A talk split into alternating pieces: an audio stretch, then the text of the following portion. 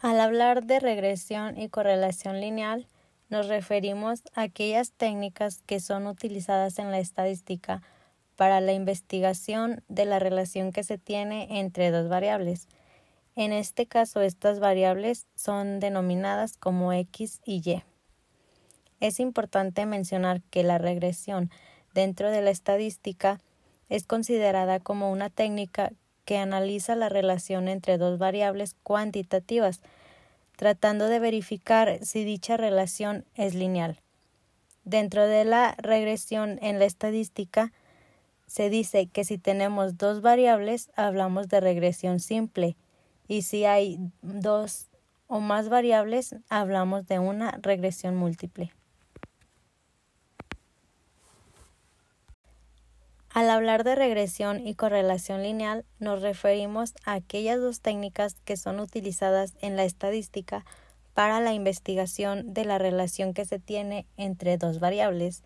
En este caso, estas variables son denominadas como X y Y. Es importante mencionar que la regresión dentro de la estadística es considerada como una técnica que analiza la relación entre dos variables cuantitativas, tratando de verificar si dicha relación es lineal. Dentro de la misma se considera que si tenemos dos variables hablamos de una regresión simple y si tenemos dos o más variables hablamos de una regresión múltiple.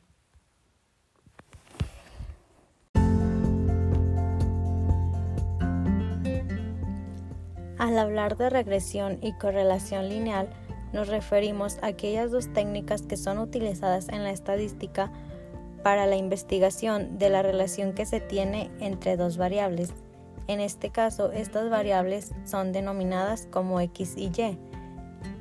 Es importante mencionar que la regresión dentro de la estadística es una técnica que analiza la relación entre dos variables cuantitativas, tratando siempre de verificar si dicha relación es lineal. Dentro de la misma se considera que si tenemos dos variables hablamos de una regresión simple y si tenemos más de dos variables hablamos de una regresión múltiple.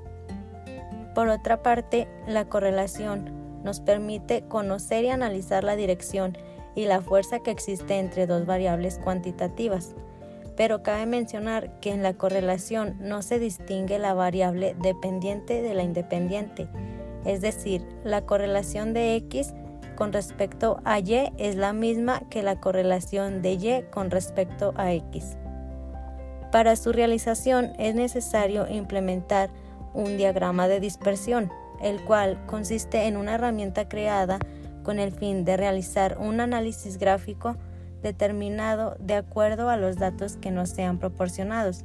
En este caso, los, valores a graficar son los valores asignados de las variables x y y de acuerdo a la gráfica correspondiente. Como un ejemplo simple de la implementación de la regresión y correlación lineal, tenemos la problemática de conocer si la estatura y el peso de una determinada cantidad de alumnos de entre 6 y 10 años son la adecuada para la edad con la que cuentan además de conocer cómo varían entre sí.